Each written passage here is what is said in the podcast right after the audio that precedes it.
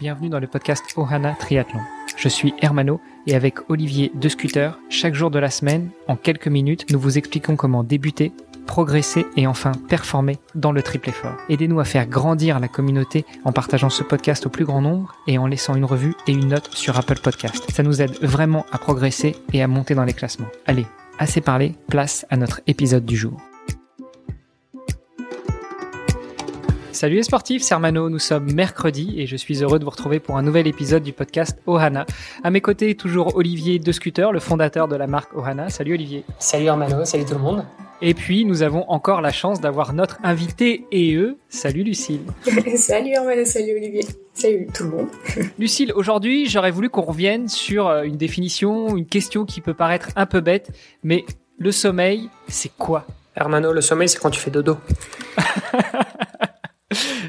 Plus sérieusement, le sommeil, c'est quoi? Quelle est la définition du sommeil pour toi, Lucille? Pour moi, le sommeil, c'est vraiment euh, indissociable. En fait, c'est euh, de la journée continue.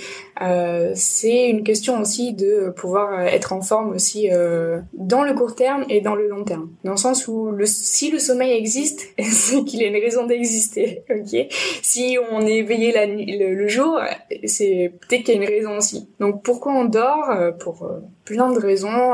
pour emmagasiner les informations qu'on a eues pour la journée pour aussi euh, la grande faculté de récupération musculaire qu'a le sommeil, pour euh, évacuer un peu euh, tout ce qui s'est passé pendant la journée, etc. Donc ça a vraiment une fonction de récupération et de réparation et de renfort. Le sommeil aussi et on est un peu dans la période, a une grande fonction dans le renforcement du système immunitaire. Donc euh, c'est pour ça qu'on dort et euh, souvent voilà c'est ce balancier donc dont je vous parlais euh, hier qui est entre l'horloge biologique qui tourne toutes les 24 heures et aussi tout ce qu'on va faire pendant la journée qui va influencer notre sommeil. Donc euh, c'est vraiment ça, essayer de trouver cet équilibre euh, entre ce qu'on peut faire la journée. J'ai bien la définition en tête, donc effectivement c'est faire dodo, c'est dormir, mais pas que, et surtout à quoi ça sert de dormir? Une question aussi, est-ce que les fameuses siestes, qui sont très souvent recommandées, surtout dans nos journées de fou, rentrent dans cette euh, fameuse définition du sommeil? Quel intérêt de faire ou de ne pas faire la sieste? Souvent, on a tendance justement à résumer la sieste comme la sieste, D'accord Donc on va, on, il y a une catégorie sieste, alors qu'en vérité il y en a deux voire trois. Pour vous donner un peu une idée, euh, entre, on va dire entre 18 et 40 euh, ans, euh, on devrait dormir entre 7h et 9h par nuit donc je sais pas si euh, si vous êtes dans ces tranches-là ou si les triathlètes arrivent à, à faire ça. Mais Olivier il est en dessous des 18 et moi je suis au-dessus des 40 donc c'est bon on est dans la moyenne.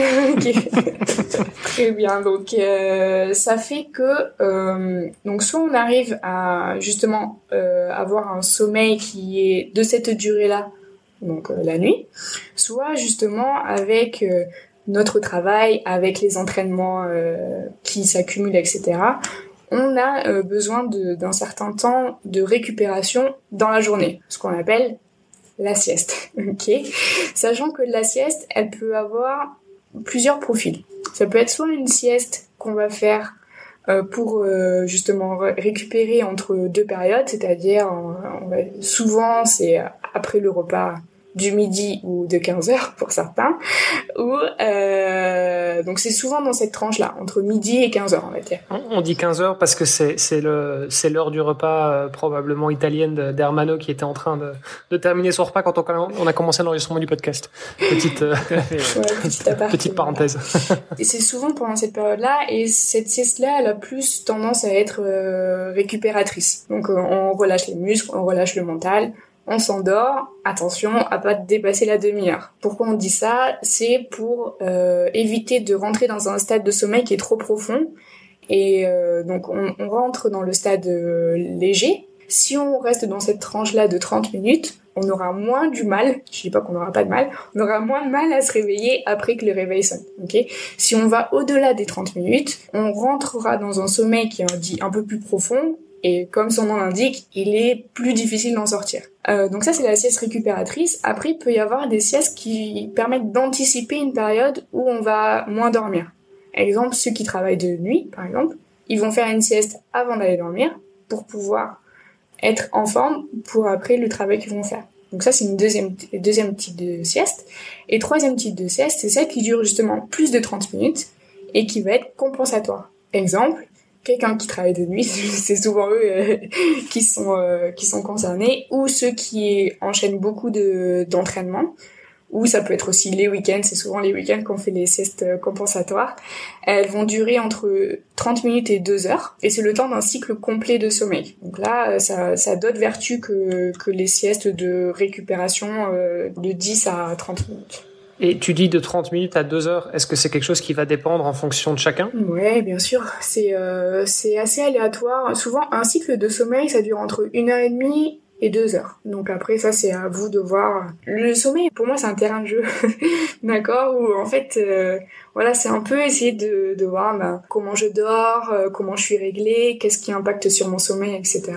Et une des premières questions à se poser justement, c'est euh, ben, est-ce que je suis plus du matin, plus du soir? Et aussi, ben, euh, combien de temps euh, dure mon cycle de sommeil pour après savoir est-ce que je dois faire, par exemple, quatre cycles de 2 heures, c'est-à-dire 8 heures, ou si je peux faire quatre cycles de 1 heure et demie, donc 6 heures et. Il y en a après 6 heures et demie de, de sommeil, ils seront en forme parce qu'ils ont rempli leurs quatre cycles de sommeil. Par contre, il y en a qui doivent faire 8 heures, bah parce que ils doivent, ils doivent aussi remplir le cycle de sommeil, mais qui sont un peu plus longs. Mais donc une nuit complète, c'est systématiquement quatre cycles de sommeil. C'est souvent ça en fait, euh, parce qu'en fait la structure du sommeil pendant la nuit change. C'est-à-dire que euh, le premier cycle du sommeil, on va avoir beaucoup plus de sommeil euh, léger et profond. D'accord? Et au plus on va avancer dans la nuit, au plus on va avoir ce qu'on appelle le sommeil paradoxal. Et chaque stade de sommeil a son, a son importance. Et au plus on va rentrer dans le stade du sommeil paradoxal, au plus on va avoir un travail en profondeur. Donc c'est pour ça que les nuits courtes, bah, le corps, il avait entamé un travail, et puis finalement il peut pas aller jusqu'au bout. Donc euh, de la récupération, de la régénération, de, de tous les déchets à éliminer. Et il est coupé au milieu et il s'est dit bah, pourquoi tu te réveilles avant alors que moi j'avais encore besoin de faire ce travail-là de récupération, de régénération. Donc souvent c'est quatre pour vraiment aller au, plus euh, possible dans la, dans la récupération. Donc c'est quatre cycles, mais chacun des cycles est différent alors. Il sera, il sera unique et apportera quelque chose de, de différent. Euh, Exactement. Au niveau de la récupération. Alors là, tu nous parles de, quatre cycles, donc de la durée à peu près moyenne et normale pour euh, le sommeil. On a vu qu'avec la sieste, on peut quelque part euh, améliorer ce, sommeil euh, de la nuit, euh, donc rajouter un, petit bout de cycle pour préparer notre corps à se régénérer et donc mieux le préparer à dormir la nuit. Qu'en est-il quand on est privé de sommeil ou alors quand on va diminuer nos cycles de sommeil? Je pense par exemple à certains sportifs qui doivent bah, pour des raisons X ou Y, euh, réduire leur durée de sommeil pendant un certain laps de temps. Euh, je pense euh, même, tout bêtement, pour sortir du, du, sport, mais aux parents, aux mamans. Voilà, moi je viens d'avoir un quatrième enfant. mon épouse se réveille régulièrement pour donner le sein à bébé, donc elle a un sommeil qui n'est pas forcément de bonne qualité et elle est coupée parce que bah, elle se réveille quand bébé lui a fini un de ses cycles de sommeil et qu'il a faim. Donc Qu'en est-il justement de, euh, de, ces, euh, de ces privations de sommeil ou de ces frustrations de sommeil, j'ai envie de dire? Eh bien, justement, euh, ce sont en fait des périodes qu'on peut anticiper en amont. D'accord? Dans le sens où on peut aussi faire ce qu'on appelle des réserves de sommeil. D'accord Donc euh, c'est valable aussi pour ceux par exemple qui ont fait le vent des globes ou ceux qui ont en fait une forte une forte intensité de dépenses énergétiques où ils savent que pendant euh, X jours ou X heures ou des années du coup euh, dans les dans le cadre des mamans euh, faire avoir cette dette de sommeil là. Donc ça peut être les ultra trailers aussi, les triathlètes aussi sont sont pas mal dans, dans l'histoire. donc on va faire cette réserve là de sommeil c'est-à-dire qu'en amont. Alors attends, juste pour réagir, une question toute bête. Quand on fait des réserves au niveau énergétique, on se voit, on commence à prendre un peu de bedaine. Quand on fait des réserves de sommeil, on est quoi? On est tout mou pendant les, les jours où on dort plus, c'est ça?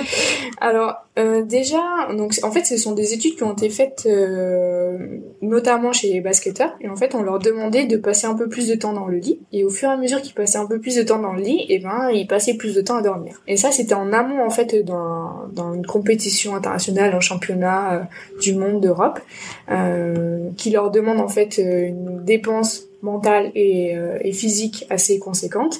Et il y en a qui sont plus ou moins aussi sujets à ce genre de stress, etc. Donc ça leur permettait en fait de faire des réserves de sommeil en amont et d'aller piocher dans ces réserves-là. Comme ça, le jour J ou pendant, cette période-là, ils vont piocher dans ces réserves pour après euh, passer la période le, mieux possible. Dans le cas des mamans et des enfants bas âge, c'est vrai que après il y a le papa aussi qui peut se lever la nuit, hein, mine de rien. Voilà. c'est un peu dur de donner le sein quand même. Hein. Dès qu'on passe au biberon, je me réveille. Je suis une femme. Peut-être si vous aviez interrogé un homme, il vous avait pas dit la même chose, mais là, je défends la femme. Voilà. Ah, je défends aussi. Mais je te dis, je me lève pour mettre le bébé au sein, mais par contre, je peux pas l'inviter. Donc du coup, Lucille, tu disais que euh, il est possible de faire des réserves de sommeil et, euh, et on s'est rendu compte que plus les, notamment dans l'étude avec les basketteurs, plus les gens passent de temps dans le lit, plus ils vont dormir. Donc plus ils vont dormir, plus ils vont pouvoir après faire des réserves de sommeil et utiliser ces réserves de sommeil quand ils en auront besoin. Exactement. Donc ça, c'est dans le cadre où on va bien gérer ses, son sommeil, c'est-à-dire soit on dort comme il faut et on est efficace euh, en journée, soit on fait des réserves de sommeil avant pour après les utiliser dans les, les jours, les semaines, les mois les années à venir pour les mamans. Euh, mais qu'en est-il si on est privé de sommeil ou si on est frustré de sommeil et qu'on n'a pas pu faire ses réserves? Euh, C'est après ça va se faire, euh, c'est un travail quotidien, on va dire. On va essayer de voir qu'est-ce qu'on peut faire dans la journée pour euh, soit récupérer un petit peu ce sommeil-là, que ce qui existe aussi, donc euh, je suis pas une spécialiste du sujet, mais euh, ça s'appelle le sommeil polyphasique. Donc c'est euh, souvent par tranche de deux heures, donc on va dormir deux heures et puis après on va faire son activité et puis on va redormir deux heures, etc. C'est quelque chose aussi qui est possible. Après, dans le long terme, on n'a pas franchement de, recul par rapport à ça. Souvent, les gens, ils le font euh, quelques temps, mais après, euh, on n'a pas de recul euh, à long terme. Donc, c'est vrai que pour ceux qui ont des privations de sommeil au quotidien, c'est que dans leur quotidien, il y a quelque chose qui, qui, dans la gestion de leur emploi du temps, est assez en déséquilibre. Justement avec cette balance là dont, on, dont je parlais euh, du coup tout à l'heure entre euh, la balance euh, circadienne, donc la mélatonine qui, qui se régule, etc. Tout ce qui est horloge circadienne et après tous les facteurs donc la lumière hyper important le sport les relations sociales le travail etc et les écrans peut-être Ouais, en fait c'est ça, c'est dans la lumière. Super. Bah merci encore pour toutes ces précisions. On a parlé un petit peu euh, des compétitions internationales pour l'étude sur les basketteurs. Bah, ce que je te propose, c'est que demain on revienne plus sur le sujet de l'international, notamment avec euh, le jet lag, donc le décalage horaire et l'effet que peut avoir le décalage horaire sur le sommeil. Puis peut-être pour finir, et eh ben on verra comment euh, améliorer les petits trucs et astuces pour éviter les impacts du jet lag. C'est parfait. C'est nickel. À demain. À demain vous avez apprécié cet épisode, alors taguez ohana underscore tri sur Instagram et si ce n'est pas déjà fait, laissez un commentaire sur Apple Podcast.